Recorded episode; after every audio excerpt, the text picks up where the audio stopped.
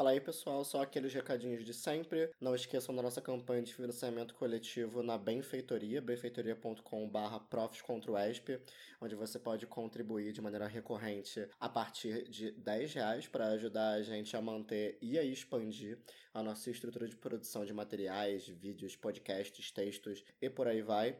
Acompanhe a gente também no Instagram e no Twitter em arroba no YouTube e no Facebook em Professores Contra o Escola Sem Partido. No mais é isso, galera. Até a próxima. Tchau, tchau.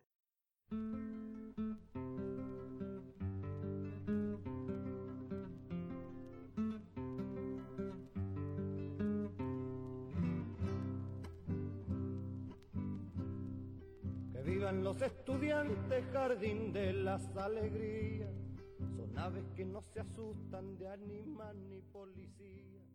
Y no le asustan las balas ni el ladrar de la jauría. Começando mais um episódio, podcast Professores contra Escola Sem Partido, edição extra, o que está acontecendo no Chile. Aqui com a gente, eu, Diogo, obviamente, Luísa Olá! e nossa, no seu, na sua segunda participação aqui, Sabrina Aquino. Sabrina, diga aí como você está, o que, que está acontecendo, para onde a gente vai, da onde você veio. Oi, boa noite a todos, todas, todas que estão nos escutando aí. Bom, estou aqui no Chile, né, no, no olho do furacão de uma intervenção militar que apareceu sobre nossas cabeças do, do dia para a noite, né? E estamos aqui colocando o peito na luta. Espero que a gente consiga sair logo dessa situação, porque tem muita gente sofrendo aqui. Tem muita gente ferida, tem mortos, é, tem gente na luta, tem gente reagindo, tem gente batalhando na rua, no Congresso, é, em distintos frontes, mas é, querendo sair dessa situação porque não está, não está bem, não está legal, não as pessoas estão sofrendo de verdade. Uhum. É, a ideia original desse programa foi a gente tratar da perspectiva dessas manifestações que estão acontecendo a partir do movimento estudantil, mas conversando por fora, a gente viu que na verdade essas manifestações que estão acontecendo, elas vão muito para além disso. Então a gente ainda quer falar sobre o movimento estudantil enquadrado dentro do que está acontecendo nos últimos dias em, em Santiago. Seria até legal a gente pensar, talvez, num futuro programa só para falar de movimento estudantil chileno, que esse é um assunto Sim. maravilhoso e incrível, mas eu acho que é melhor a gente fechar um pouco o enquadramento para o que está acontecendo nessas últimas semanas. É, as principais manifestações começaram semana passada mesmo.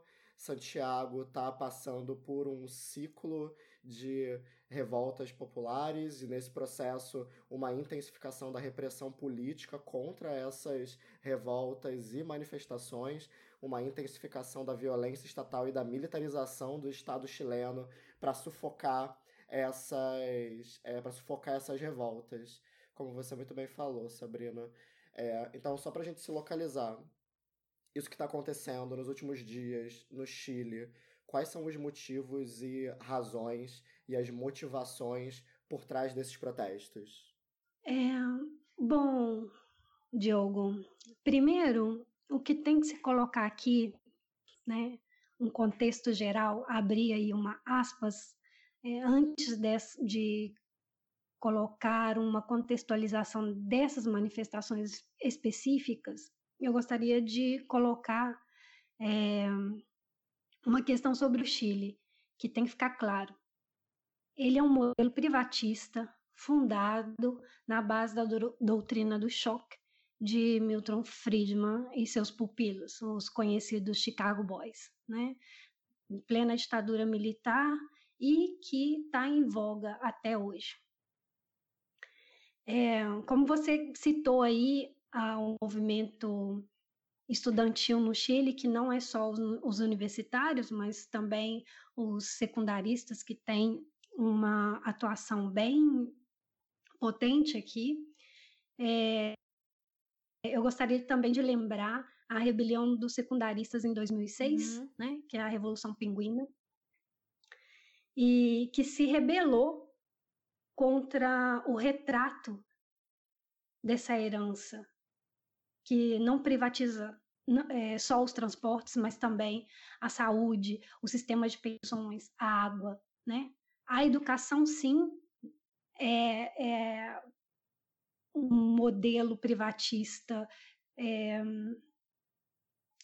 transversalizado desde a educação básica até a educação superior. Uhum.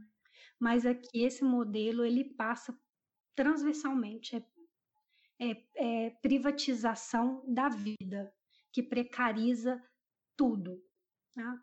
É importante destacar que esse protesto contra a tarifa, como muita gente tem dito, aqui no Chile e no Brasil, que é a ponta de lança de um iceberg, né?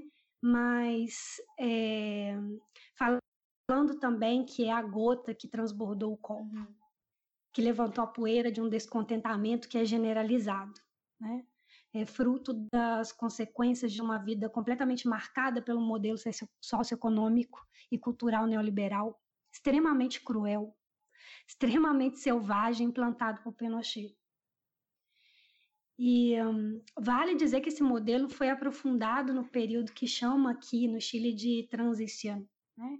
que é o período de redemocratização, durante 20 anos de governo da concertação, onde não houve nenhuma vontade política de derrubar esse modelo e nem sequer mitigá-lo, né?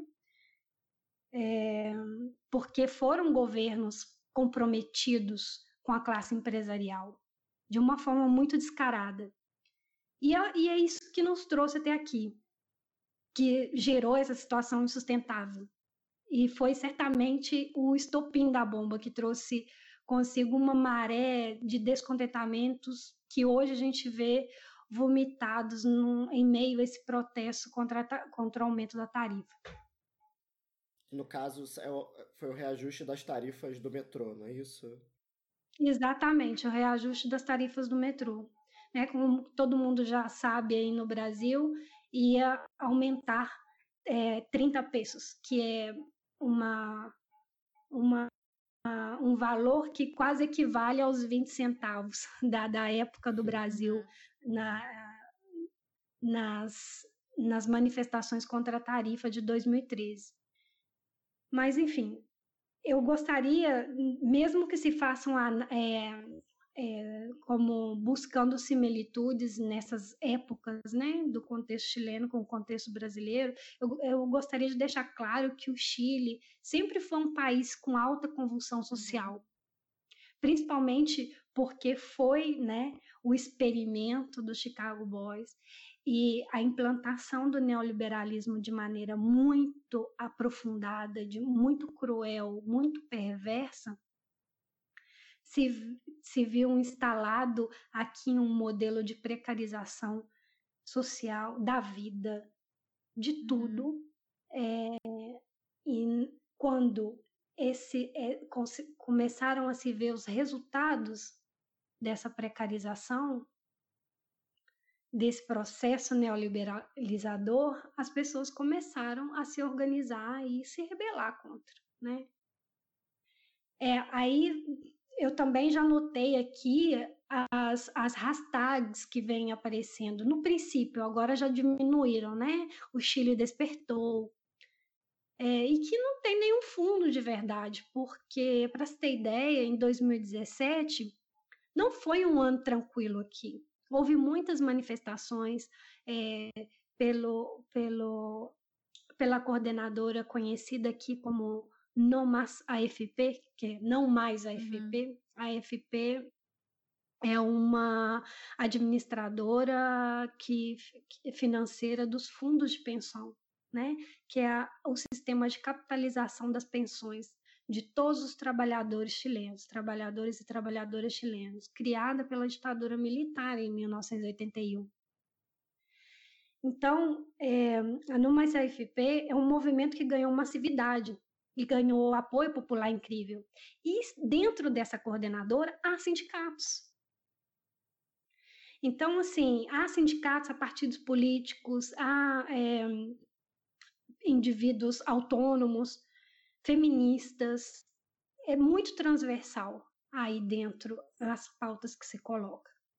Então, contra esse sistema injusto de capitalização privada, né, em busca de um sistema solidário, como o nosso aí do Brasil, é, e que enquanto, o Paulo né? Guedes quer aniquilar, é, quer aniquilar, quer copiar o modelo fracassado A gente está gravando isso, né? inclusive, no dia em que mais um passo é dado nesse sentido, né? A ref- a reforma avançou de novo no Senado hoje, então estamos aí. Uhum. É, eu, eu acho que isso é uma questão importante que você está falando, Sabrina, porque a, é, Uhum.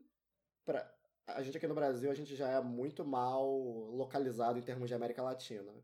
Então, e aí a, Uhum. a gente sempre tem essa, esse ímpeto de fazer essas comparações meio esquisitas, né? Tipo, o primeiro impulso de muita gente provavelmente foi comparar isso que tá acontecendo aí agora com 2013 e por aí vai. Só que não é bem assim, né? Na verdade, isso, o que tá acontecendo esse ano no Chile, já aconteceu em anos anteriores, é parte de todo um contexto específico é, chileno e que a gente pode pensar em muitos paralelos com o contexto brasileiro, mas não é uma Claro. comparação, não é uma equivalência direta.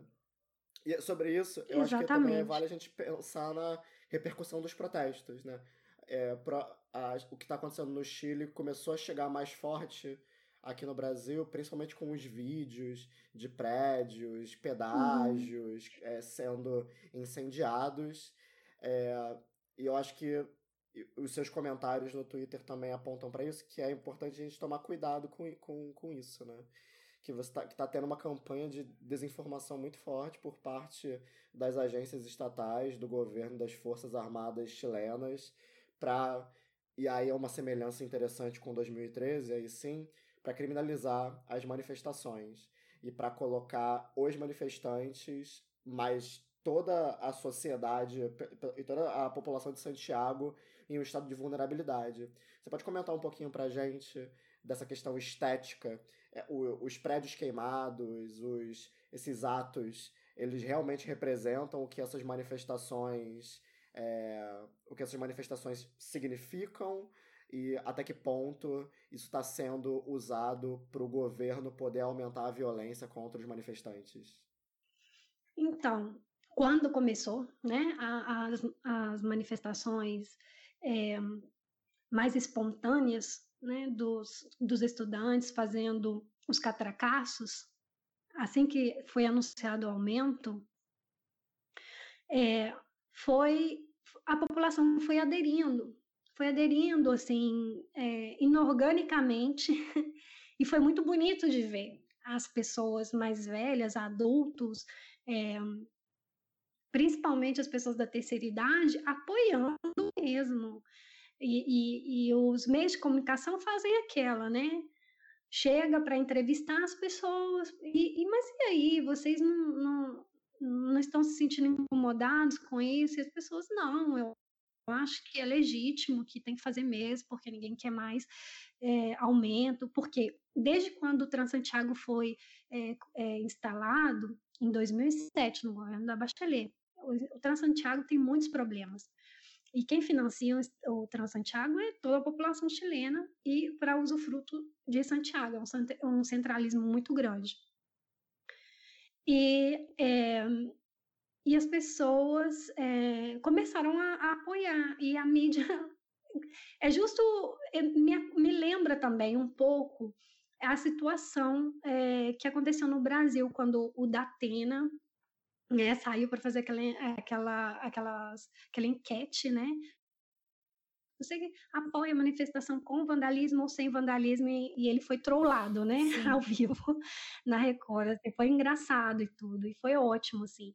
Mas foi um, um, um foi uma, um, um momento chave também, assim, de como a mídia conseguiu dar volta no discurso, porque até então a mídia estava tentando é, criminalizar absurdamente. É o que estava acontecendo aqui. A mídia só mostrando, entre aspas, os destroços, o vandalismo e Eu tal. lembro do que eles fizeram é, com, a, tentando, com, aquela manifest, com, a, com a manifestante que eles chamavam de Assininho, né? Ela não tinha Ela não tinha nem assim um, é... um, nome ou sobrenome, né? Ela era o que, o que ela é, representava, é. né? E teve a, a, capa da Veja, que foi uma coisa bem, bem cruel com, com, com, com ela, né? Esse processo. Então, mas aqui, pois é, aqui isso não, não acontece porque efetivamente não a insurreição é inorgânica, ela não uhum. tem nem sequer tem como você encontrar uma pessoa, assim, os encapuchados ou, ou sim, os sim. mascarados? Não tem. Não tem como você encontrar uma pessoa para você colocar toda a panela. Então, assim, eu, a única, o único paralelo que eu faço da questão da imprensa é essa, porque é uma estratégia que é usada em todo mundo. E não, e não aqui no, o Brasil não é exclusivo, nem no Chile. Isso é uma metodologia globalizada dos meios de comunicação, porque né, eles são eles são o capital, eles são pró-capital, uhum. então eles vão usar as ferramentas que eles têm para tentar conduzir o discurso é, a favor do status uhum. quo. Né? Então, é, eles não conseguiram conduzir. E aí o que aconteceu? É, já na, na, na sexta-feira, quando os protestos, os catracassos se é, intensificaram, o governo mandou fechar o metrô. Mandou fechar o metrô, mandou tirar o Transantiago e, e as pessoas, imaginam, Santiago é uma cidade de quase 8 milhões de habitantes corta o metrô, que é uma malha metroviária bem grande e tal, e as pessoas são muito, é, usam muito metrô, obviamente. E, e aí a, é, virou um caos a cidade na questão do, do, do transporte. E, e dali é, repórter na rua perguntando às pessoas, tentando voltar para casa, já escuro, e as pessoas tentando voltar para casa, mas e aí? O que, que vocês acham disso? Está difícil voltar para casa? E as pessoas, é, tá difícil, mas não tem problema não, porque o, o a manifestação é justa, e, e, enfim, foi aí, nesse momento, que a coisa se intensificou, e aí os protestos passaram a ser mais né, é, fortes, né, certos mais relatos de uhum. violência. Uhum. Mas essas violências, né, eu gosto sempre de deixar muito claro. Enquanto a polícia não chega com a repressão, não há nenhuma violência. Então as pessoas ali pulando a catraca, fazem a manifestação que tem que fazer e vão embora. Quando chega a repressão, aí vira violência de fato. E aí é onde eles começam a mostrar que tem destroço, que tem isso, que tem pichação, que tem, né, baderna, vandalismo, etc. É que você começa a separar o protesto legítimo do protesto Ele... malvado. Exatamente, mas ainda assim as pessoas continuaram apoiando e continuaram dizendo que não importa, não importa queimar, quebrar, porque aqui no Chile eles só escutam se, é, se ficar. É, se, se chega uhum. o caos, né? Um senhor deram, deram, deu uma entrevista, um, um senhor falando tem que ficar lá cagar, uhum. tem que ficar, tem que derrubar tudo no chão, tem que virar uma zona para vocês poderem nos escutar. É. Tem que só, só quebrando tudo que vocês nos escutam. Então, assim, isso era um recado claro que as pessoas realmente estão muito enfadadas, as pessoas estão tá com muita raiva e não, não, não lhes importa uhum. nada. Então, é, foi nesse momento que, é, que, baixo, que veio que Pinheira baixou a repressão forte, baixou a repressão forte e instalou o discurso de estado de emergência. Aí foi nesse momento. E aí foi quando as pessoas estavam na rua fazendo cacerolaço e gritando para que é, o, é, abaixasse a tarifa e tudo mais. Aí começou os, é, os, os protestos mais é, intensificados em alguns pontos. É, e começaram a chegar vídeos de todos os lados onde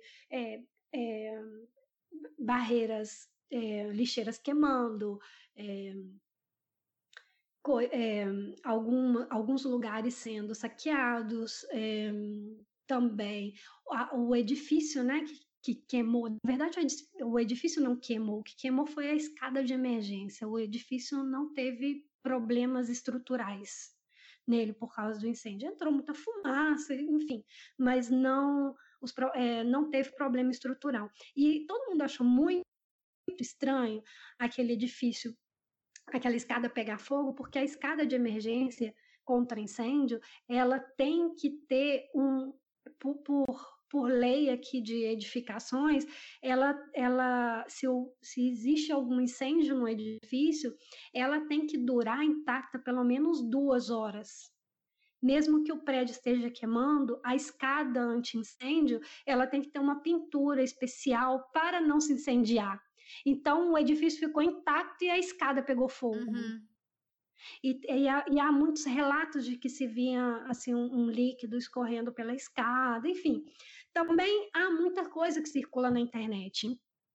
Há vários vídeos vendo policiais é, tirando eletrodomésticos de dentro dos, dos, dos supermercados, dos, das lojas, é, os próprios é, policiais queimando locais, queimando banco, é, vandalizando outras, outros é, locais e também carros nas ruas. Enfim, existem testemunhas e existem vídeos é, mostrando isso. São todos os atos, né, entre aspas, de vandalismo feito pelos policiais e militares? Eu não sei, pode ser que não como também vimos vídeos de pessoas comuns, né, a, pelo menos a paisana vai saber se é infiltrado ou não, né? É, entrando nos comércios e fazendo é, né, quebradeira, enfim. Agora, é estranho que as ruas estão cheias de militares, cheias de, de policiais, mas na hora da quebradeira e de fogo e de é, é, é, de saques, né, de, de roubalheira e, e tudo que eles com, é, colocam como vandalismo, a polícia não é, aparece. vender a acontece, é, acontece tudo que acontece sem a polícia estar, estar presente, mas há um contingente enorme de polícia. Quando é, tem marchas convocadas, Aparece tanque de guerra, aparece caminhões com, cheios de soldados com metralhadoras para ficar intimidando as pessoas, helicópteros fazendo voos rasantes, assim, uhum. uma coisa horrorosa mesmo. Fora o toque de recolher, né? Que a gente chama aqui de toque de queda, que é um absurdo. É, gente, você estava falando aí, né, do, da participação do, dos militares, tanto no nos protestos quanto agora na na vida cotidiana, né, de vocês aí no Chile. E uma coisa interessante que você lembrou recentemente na sua conta do, do Twitter, talvez fazendo aqui um, um último momento comparação, comparando casos Chile-Brasil, mas que é, o, o rompimento com a ditadura no Chile foi bem diferente do rompimento que a gente teve com a ditadura aqui no Brasil, né? E por mais que a gente critique, né, nós de esquerda, né, a gente critique como que esse rompimento com a ditadura brasileira foi feita aqui no Brasil, porque, né, é, uh, os, os, militares não foram é, julgados, né, pelos, pelos, seus, pelos crimes que eles cometeram, mas no caso, o caso do Chile é diferente, né, porque a Constituição vigente no Chile, se eu não me engano, é da década de 80 ainda, né? Então é uma Constituição é, ainda do período Pinochet, não é? Sim, de 83. E... Sim. Sim. Então essa questão. É, essa relação que a política chilena tem com, com, com os militares, ela, ela continua assim sendo é, mais próxima é, de uma maneira geral ou, ou você vê isso como esse, é, como isso como um momento pontual agora dentro dessas manifestações? É, essa inclusive é uma pergunta que apareceu no Twitter, né, do Rivera. É, quais estruturas de poder permaneceram incólumes é, no, na, nesse processo de transição da ditadura do Pinochet para a democracia chilena atual? Todos. todos, todos, todos, todos e além.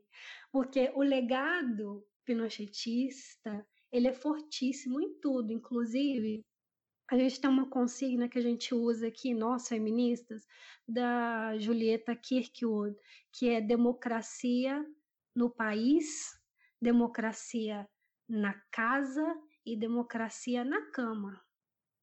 Porque até na nossa cama o Pinochet se mete aqui. Né?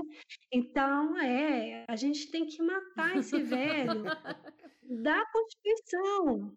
A gente tem que matar esse demônio na Constituição chilena, né? Então, assim, a, a frase da, da Julieta é democracia no país e democracia na casa, mas a gente agrega, né, como feministas que falamos de gênero e sexualidade, que queremos democracia na cama também. Né? E o legado dele é fortíssimo na educação, principalmente no, na, na, na Constituição, Pinochet deixou decretado que a água, que é um bem comum, que é um bem universal, ela é para usufruto dos privados, que a educação ela é responsabilidade da família, não do Estado. Então, assim, é, voltando à questão do, do, da Revolução Pinguina, por exemplo, né? o legado pinochetista fortíssimo na educação é o lucro. É o lucro como objetivo, a educação como bem de consumo. Em 2006, né, os estudantes de ensino médio saem a questionar a Bachelet pela, pela LOCE, que é a Lei Orgânica Constitucional de Ensino. Isso, Lei Orgânica Constitucional de Ensino. Ela foi ditada pela ditadura, tá? É, e que o governo progressista de Michelle Bachelet ainda o sustentava, em 2006. Então, esses estudantes saem às ruas e saem fazer greve nos seus colégios para pedir também né, o fim da municipalização dos colégios e outras reivindicações em torno da própria organização deles, do movimento estudantil secundarista. E também ganhou uma adesão imensa, porque imagina, se você contesta a educação, o modelo de educação privado, né, você está também reclamando de coisas estruturais, como pessoas pobres pagando colégio uhum. para seus filhos. Então você está questionando também o endividamento das pessoas, porque aqui no Chile as pessoas são muito endividadas, né? Por causa do modelo do lucro na educação. E isso ganhou uma adesão imensa, balançou o governo da, da Michelle Bachelet, tá? Mas no fim terminou com um pacto, um pacto das elites, né?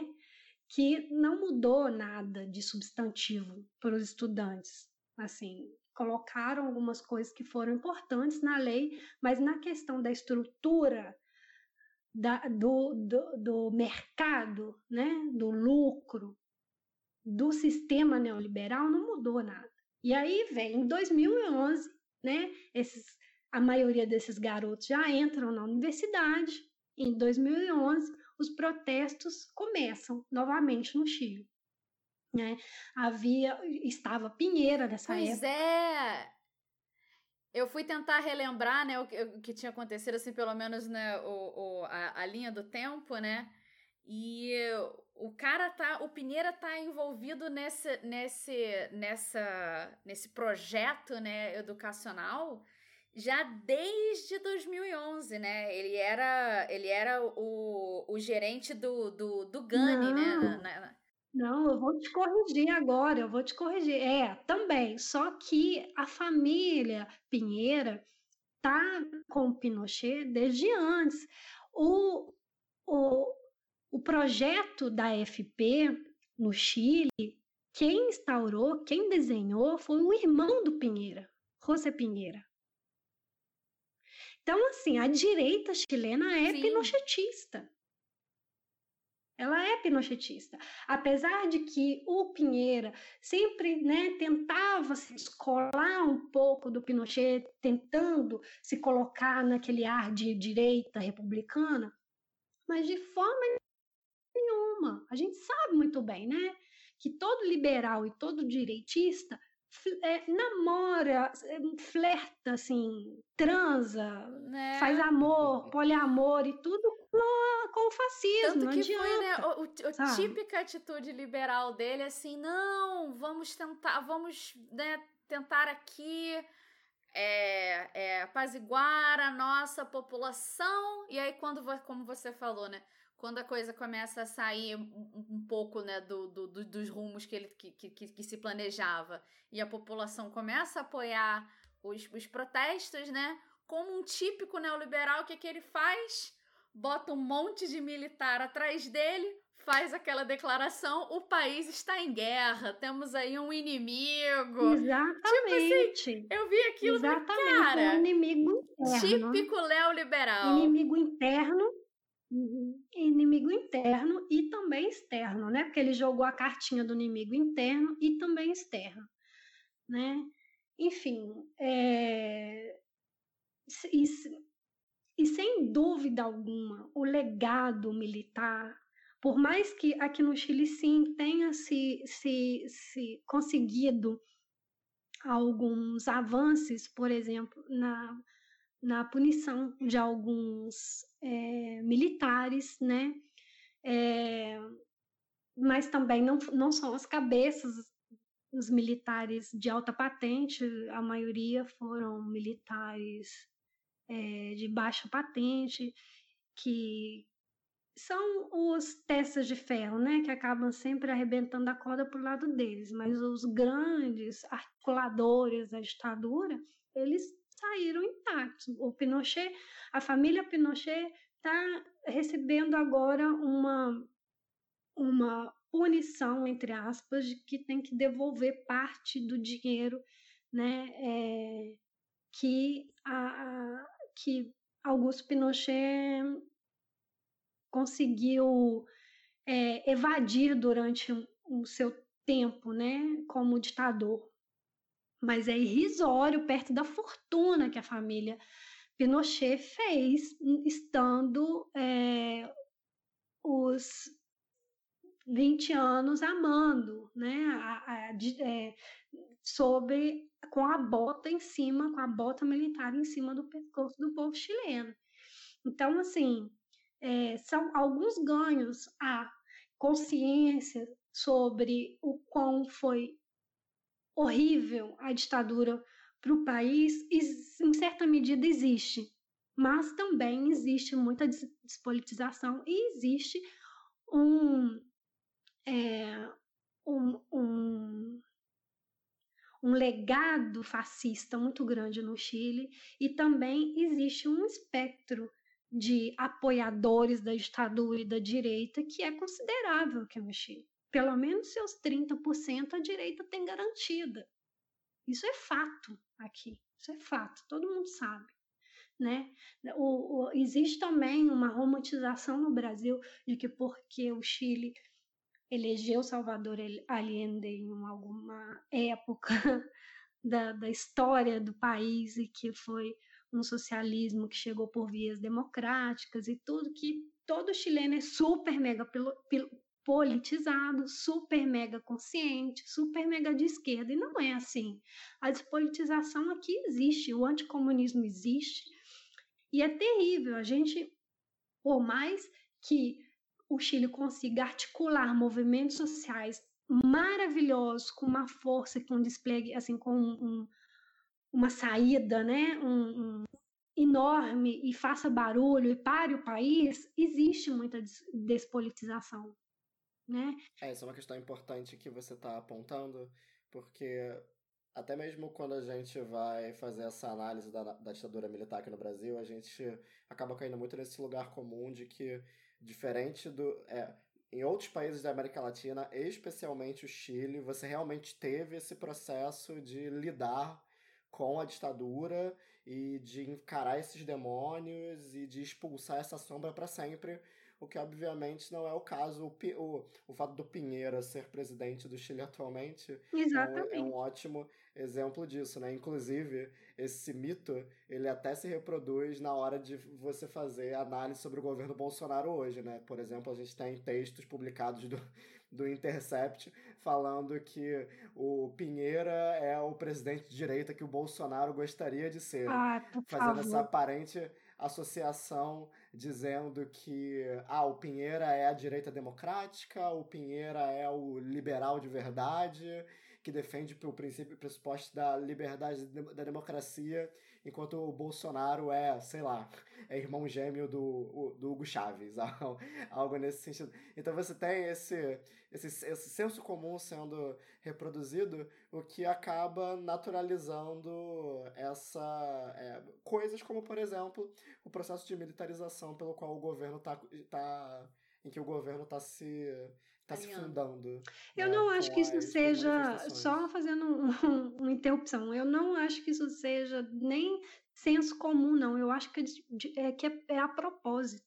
Eu acho que isso é muito porque, né? Eu, o Intercept é um jornal, né? É, são, são formadores de opinião, são é um jornal digital, mas eles são é, comunicadores. Eles não escrevem aquilo ali por, tirando assim, ah, de um, de um, de um não sei, devag, está devagando e se colar, colou. Não, eu acho que eles querem instaurar uma linha. Eles querem instaurar uma linha e a linha deles é anticomunista.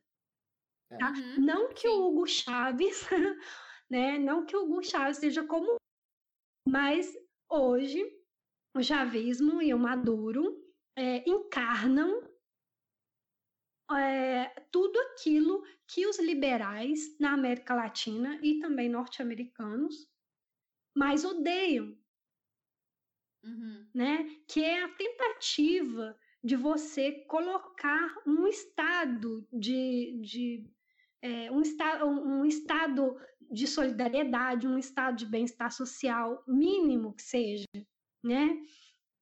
E aqui é essa guerra narrativa que a gente tem que apontar severamente como uma linha política que essa gente quer instaurar e que a gente tem que denunciar, porque não que eu seja uma pessoa defensora, né, do Maduro, não sou, mas eu repudio esse tipo de comparação. Eu repudio porque ela é absurda, é despolitizante e é desonesta também, né? Que o Pinheira ele sempre esteve ao lado do pinochetismo. Basta ver a história da família Pinheira, basta ver a história dos empresários que o Pinheira defende, Luzik, Sokmit, todos esses empresários no Chile fizeram fortuna no governo militar, na ditadura militar. Então, não tem como pensar que o, que o Pinheira pode ser republicano. Porque, primeiro, porque nós estamos num momento né, de um ciclo de, de esgotamento, de esgotamento da, do, do neoliberalismo. As pessoas não aguentam mais serem é, é, massacradas dessa forma. Estamos discutindo é, as questões da crise ambiental. E o capitalismo, ele quer seguir acumulando. Ele precisa seguir acumulando. Só que as pessoas estão se revoltando contra isso. E como que eles vão conseguir controlar essas pessoas? Não sendo com a bota da, da, da, do exército em cima. Porque eles não são democráticos, jamais foram. Nunca foram se eles são donos das forças armadas, donos da repressão, eles vão, eles não vão se furtar de usar de nenhuma maneira. Aqui no Chile, por exemplo, nós estamos com um problema de crise hídrica tremenda. Tremenda. Aqui na região onde eu moro, em Valparaíso, eu moro na cidade, Valparaíso, mas a região, né, se chama Valparaíso também. Aqui, Valparaíso é a capital da região. É, há províncias, há comunas, cidades que estão passando por uma crise hídrica tremenda gerada pelo monocultivo da palta, que é o abacate, né? Que, que esse abacate que se consome muito no mundo para fazer guacamole, né? usar ensaladas, enfim. O monocultivo para exportação. Uma cidade que se chama é, são, são duas cidades que estão sofrendo com essa crise hídrica, que é Petorca e Cabildo. As pessoas ali não têm água para beber, não tem, não, os animais estão morrendo.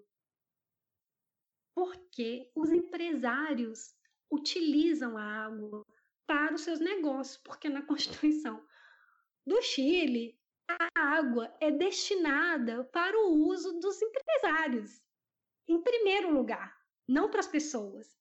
Então, eles roubam as, a, a, a, o acesso à água das pessoas e as pessoas vivem hoje daqueles caminhões que a gente chama de caminhões de arríveis aqui, que é aqueles caminhões gigantes, né? O caminhão pipa, né? Que entrega. Gente, a gente pode naturalizar que as pessoas vivam de beber água de caminhão pipa.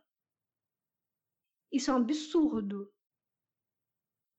Então, assim, outro dia, Pinheira estava falando para a mídia internacional que o Chile é um oásis na América Latina, ou seja, para investimento, né? Aqui nós somos muito estáveis economicamente, que aqui a democracia é consolidada, blá blá blá, esse papinho, né? Agora a gente está aí, ó, com toque de recolher, todo mundo dentro de casa.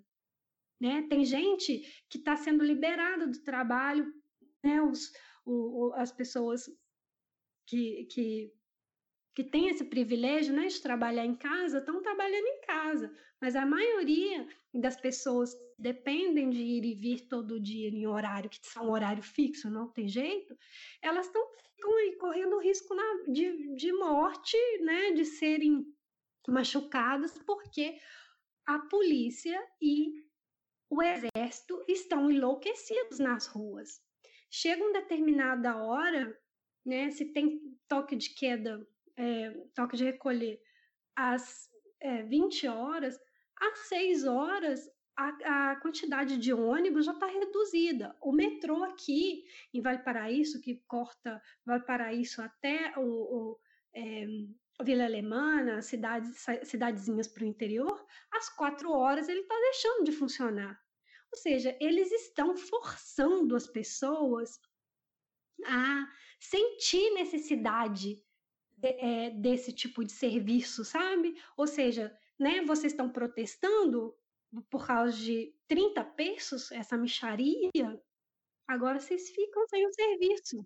E você falou, Sabrina, que nesse momento o movimento ele não tá não tem um caráter organizado necessariamente. É isso. Porém, porém ele teve um ponto de partida do movimento, do movimento estudantil.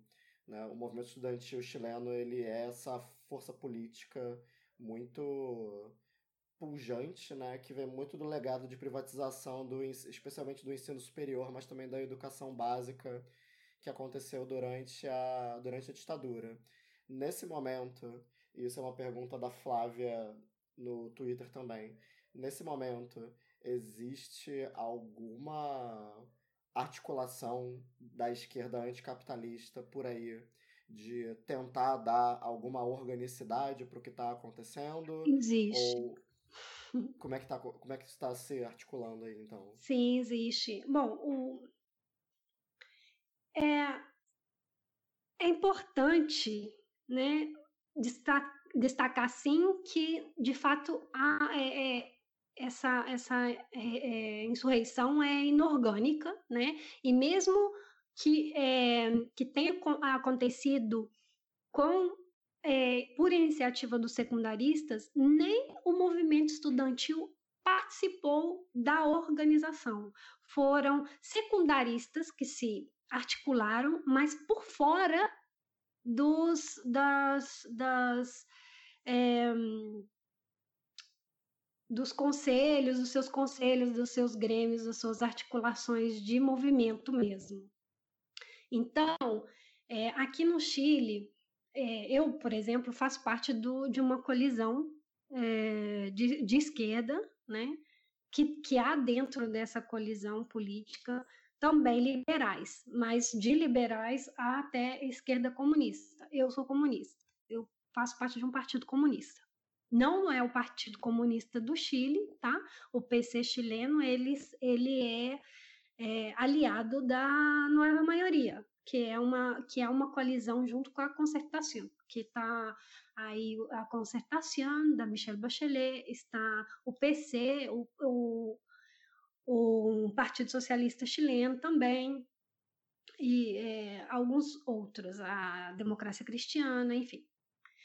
O Frente Amplio, é, somos, somos, em média, 10 organizações políticas, é, há partidos políticos, há movimentos sociais e também é, coordenadoras, como a Noma CFP, e, é, que é simpatizante, ela não está dentro do, é, do, do movimento Frente Ampla, mas ela é alinhado nós somos alinhados com as, com as petições do Nomas FP. Então, essa colisão política, é, nas eleições passadas, nós conseguimos levar 20 deputados para dentro do Congresso e um senador. Então, somos uma bancada. Somos uma bancada. E o Frente Amplio esteve apoiando as manifestações desde o primeiro momento, desde quando elas começaram. Os sindicatos dos metroviários também, também apoiaram, saíram com uma declaração apoiando. Então, é, desde, desde o primeiro momento, a gente tenta colocar é, uma. Não, não direcionar, não, não dirigir, porque é impossível é, dirigir, principalmente nesse momento, né, onde há é, um anticomunismo, é, uma crise de representação tremenda, né? apesar de nós termos nos constituído como a terceira força é, política do país, que a, bom, na eleição presidencial é, onde saiu Pinheira, ele, ele, ele saiu é, na frente, junto com Guilherme, que era o candidato da nova maioria, e nós saímos em terceiro, né, com, com a Bea Sanches, que levou uma conseguiu uma quantidade de votos de 20%, em torno de 20% dos votos válidos. E colocamos também 20 deputados, fora o prefeito de Valparaíso, que a gente já tinha é, nas eleições municipais colocado um presidente, um prefeito, desculpa, um prefeito aqui em Valparaíso, que é do meu partido, que é Convergência Social. E des, é, desde então, desde então, desde que começaram esses protestos e todos os protestos, não só esses, como os outros protestos que eu relatei aqui antes, faltou alguns relatar, mas é, desde de quando começam todas as manifestações populares contra o autoritarismo de todos os governos, não só de Pinheira, tá? é, nós é, somos enfáticos em dizer que estamos do lado do povo, porque é importante para a construção do Frente Amplo, ele teve início é, nas discussões do Levante de 2011.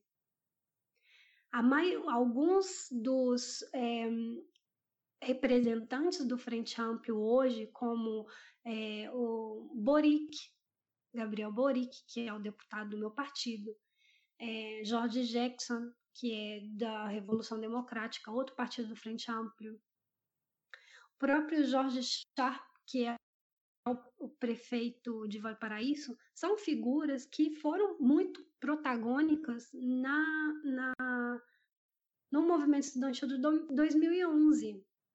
Então, seria muito contraditório se a gente não ficasse do lado da população, né? Sim. Quando, o movimento estudantil quando... ele tem esse caráter anticapitalista bem, bem forte. Bem marcado, sim. Né? Sim, sempre teve, sempre teve. O movimento estudantil chileno, ele, ele tem um, um legado não só contra os protestos das ditaduras, mas desde antes, né? É, ele não foi desmantelado como foi aí no Brasil ele seguiu, ele, ele sofreu um baque muito grande na ditadura, obviamente, é, estudantes perseguidos, mas ele tem um legado é, muito forte de luta anticapitalista. Todas as, as petições do movimento estudantil, do movimento estudantil que tem sua hegemonia mais à esquerda. Claro que tem os movimentos gremialistas dentro do, do movimento estudantil, mas é, eles são é, minoria. Alguns conseguem fazer um barulho ou outro, né? Alguns é, já já teve também, lamentavelmente, alguns que conseguiram federação dentro de alguma universidade, mas eles não são hegemonia.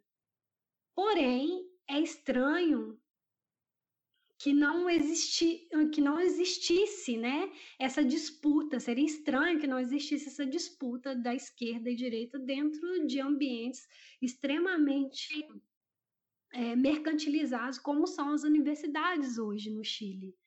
Né, desde a ditadura para cá. Também tem uma direita disputando o movimento estudantil, mas felizmente é, a hegemonia é da esquerda no estudantil. Tanto é, tanto universitário como secundarista.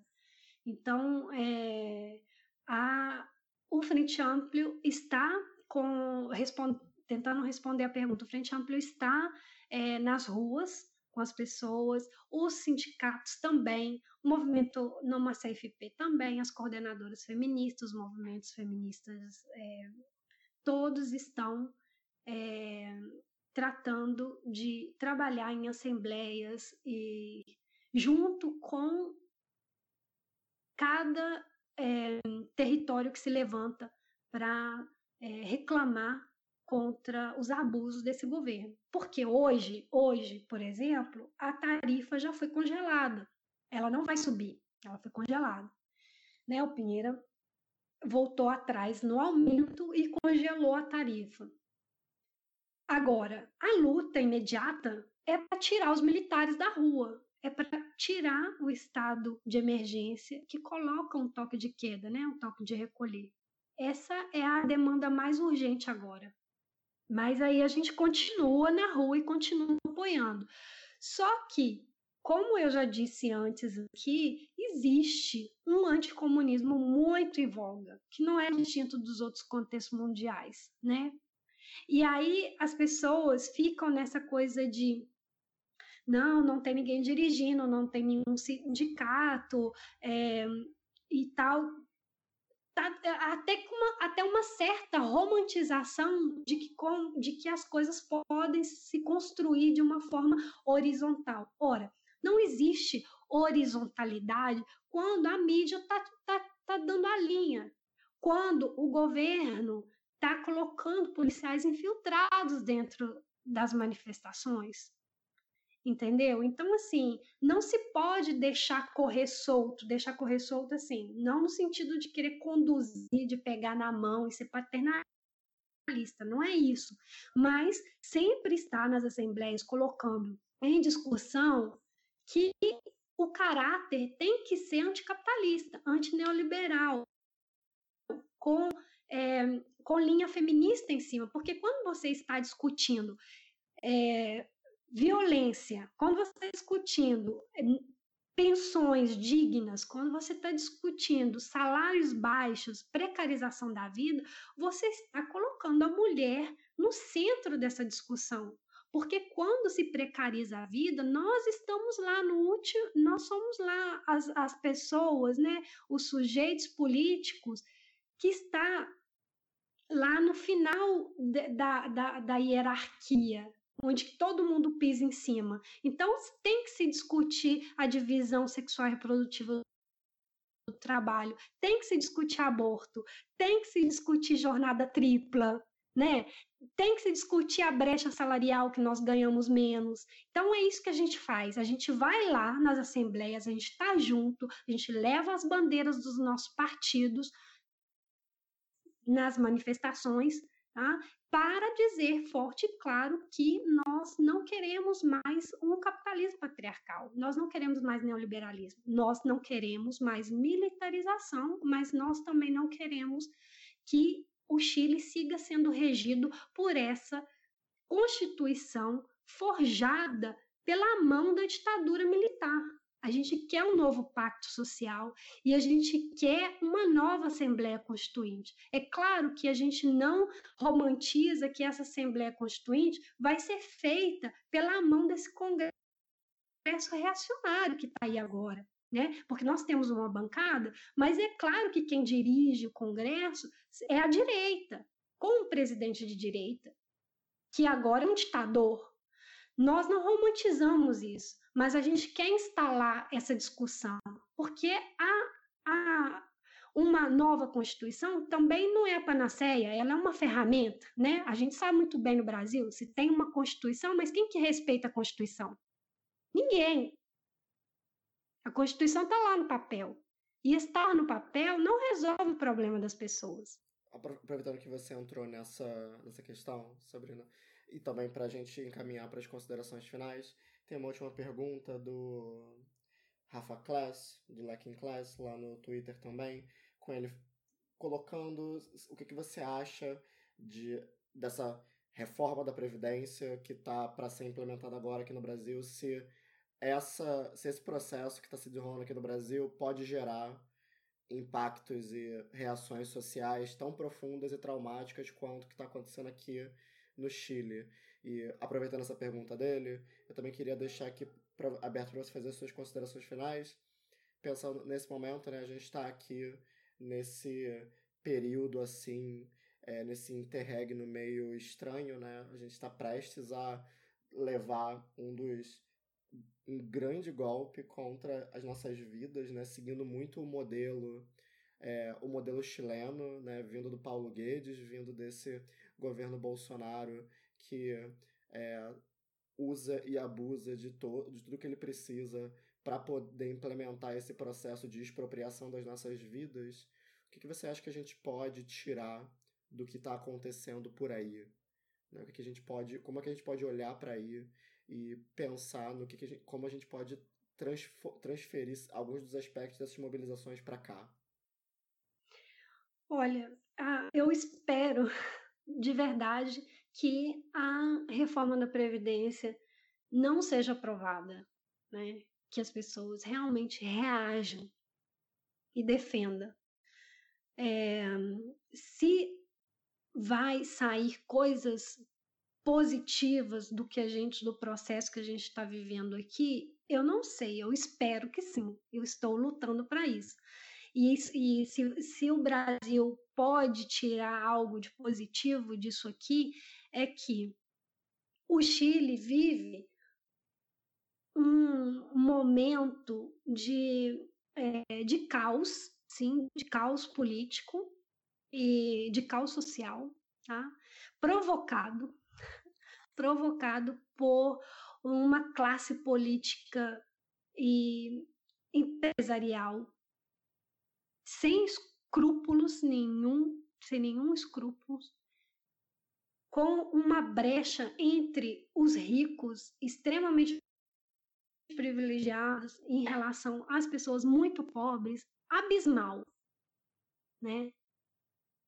Em relação à previdência privada aqui no Chile, eu só vou deixar um dado que não estou inventando, vocês podem procurar aí na internet. 80% das pessoas aposentadas no Chile recebem menos de um salário mínimo. Menos de um salário mínimo. Num país onde você paga por tudo, você paga por saúde, você paga por educação, você não consegue comprar um apartamento aqui, porque a especulação imobiliária é absurda. O aluguel é caríssimo. As pessoas vivem em condições paupérrimas. Os pobres aqui no Chile sofrem muito. No Brasil também, sofrem muito. Mas existem garantias mínimas de uma previdência social solidária.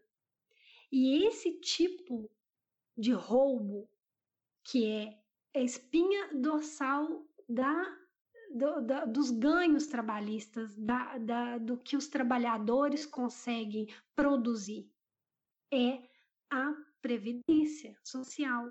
E isso é o maior roubo que fizeram aqui no Chile. São as AFPs. É um dos maiores roubos que fizeram aqui com as pessoas.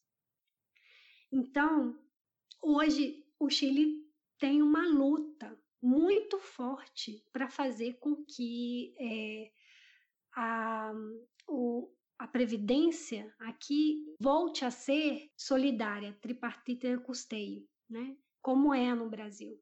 Saiu a ditadura, houve um período de redemocratização.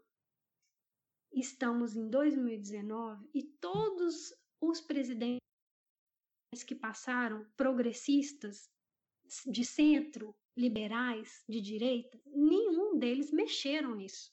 Porque os empresários, especuladores da Bolsa de Valores ganham muito dinheiro com isso, num país de 17 milhões de pessoas. Mas no Brasil somos mais de 200 milhões. Você imagina a quantidade de dinheiro que esses caras vão fazer capitalizando em cima da, do dinheiro do trabalhador, da, do que o trabalhador consegue produzir, para se aposentar com uma micharia.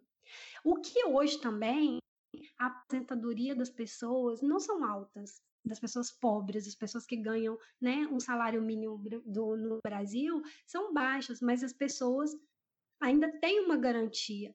Tem um SUS, que bem ou mal, ele é uma garantia para a pessoa pobre poder conseguir um remédio, para conseguir uma assistência de saúde. Aqui no Chile não existe isso. Existe até certo ponto, mas está completamente colapsado. Colapsado. Hoje nós tivemos uma marcha gigante também a favor da, da, da, da saúde pública, que praticamente não existe no Chile. Você tem que estar inscrito, você tem que é, é, trabalhar para pagar FONASA, que é um sistema né, de saúde aqui. Você, é, você trabalha, você é, confirma a renda, se você quiser um atendimento, você paga e eles te descontam uma parte, entendeu? Não existe isso de hospital 100% grátis, remédio grátis aqui no Chile. Então, assim, existem bônus, né? Existe algumas é, você tem que ter certos tipos de pontos para conseguir é, ser atendido grátis, ou, certos tipos de políticas afirmativas, mas não com a amplitude que tem no Brasil. Que é o Brasil é um país neoliber, neoliberalizado, mas é atípico na América Latina, porque você tem universidades públicas que são grátis, né? E aqui no Chile isso não existe. Então, é um absurdo que, a, que é um absurdo que a classe política no Brasil permita que isso seja levado adiante. Eu sei que existe no Brasil resistência contra isso, mas não é suficiente, ela tem que ser, sabe? Então, eu eu faço um apelo muito grande para que no Brasil esse tipo de política não, não prossiga, não passe a reforma da Previdência. Por quê?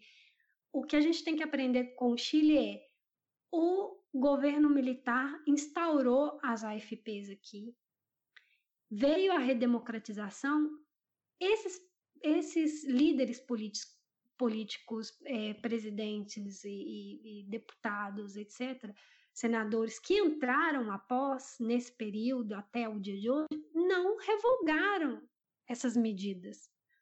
Tudo o que o Pinochet levantou durante a ditadura militar, ela, ele segue.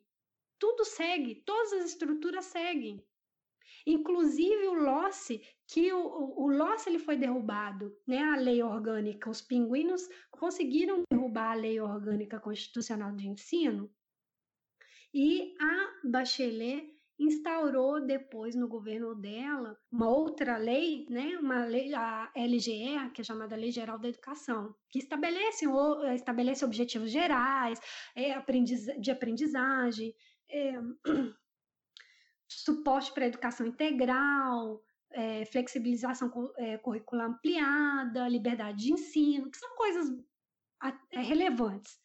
Mas a questão do financiamento o que, ó, é, não, é um desastre, não é clara, sabe? Não estipula gasto fiscal da educação.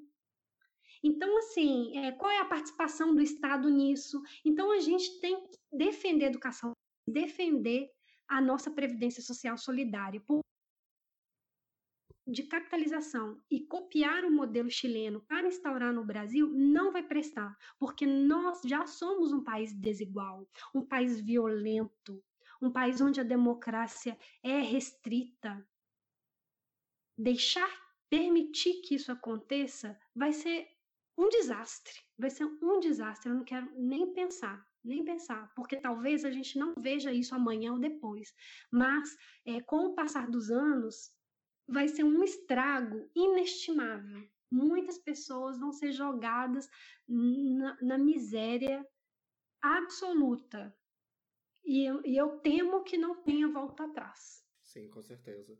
É, Sabrina, queria agradecer a sua disponibilidade, a sua participação. É, tudo que você falou é extremamente pertinente e queria pedir para você alguma indicação de leitura é, de, e de cobertura do que está acontecendo a, a, por aí, né? É, obrigada a vocês, né, por, pelo espaço de denúncia, porque eu acho que nesse momento a gente tem que denunciar o que está acontecendo, né?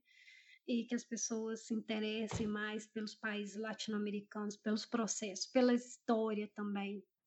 É, indicação, os. É, Aqui no Chile, a gente fica muito atento às rádios comunitárias. Lamentavelmente, os meios de comunicação hegemônicos aqui têm uma linha de direita muito forte, é, liberal e de direita muito forte. Então, eu, por exemplo, procuro me, me instruir e ver o que está acontecendo é, através das rádios é, comunitárias. A Rádio Portales é muito boa recomendo. Tem também a revista Frente Amplio, que é a revista do Frente Amplio. Seguir o Frente Amplio nas redes sociais, seguir Convergência Social nas redes sociais também, que aí a gente está colocando e sempre debatendo, trazendo, é, tentando colocar, instalar a discussão de maneira mais à esquerda, também no Congresso, levantando leis é, para que é, solucionemos essa, esse estado de emergência irresponsável instalado por Sebastião Pinheira, né? Enfim, é, é, é isso é, essa, essas indicações que eu tenho por enquanto. Em português, lamentavelmente, eu não tenho muitas referências, mas é, me indicaram recentemente um podcast chamado Pulso Latino, também, arroba Pulso Latino, no Twitter, e a galera tirou um, é, soltou um podcast bom também, que contextualiza um pouco a situação, né? Mas ficar de olho, não achar que o Chile é, despertou de alguma coisa, porque o Chile, na verdade, principalmente a partir do momento que, que, que, que sofreu um golpe militar, o Chile nunca mais dormiu.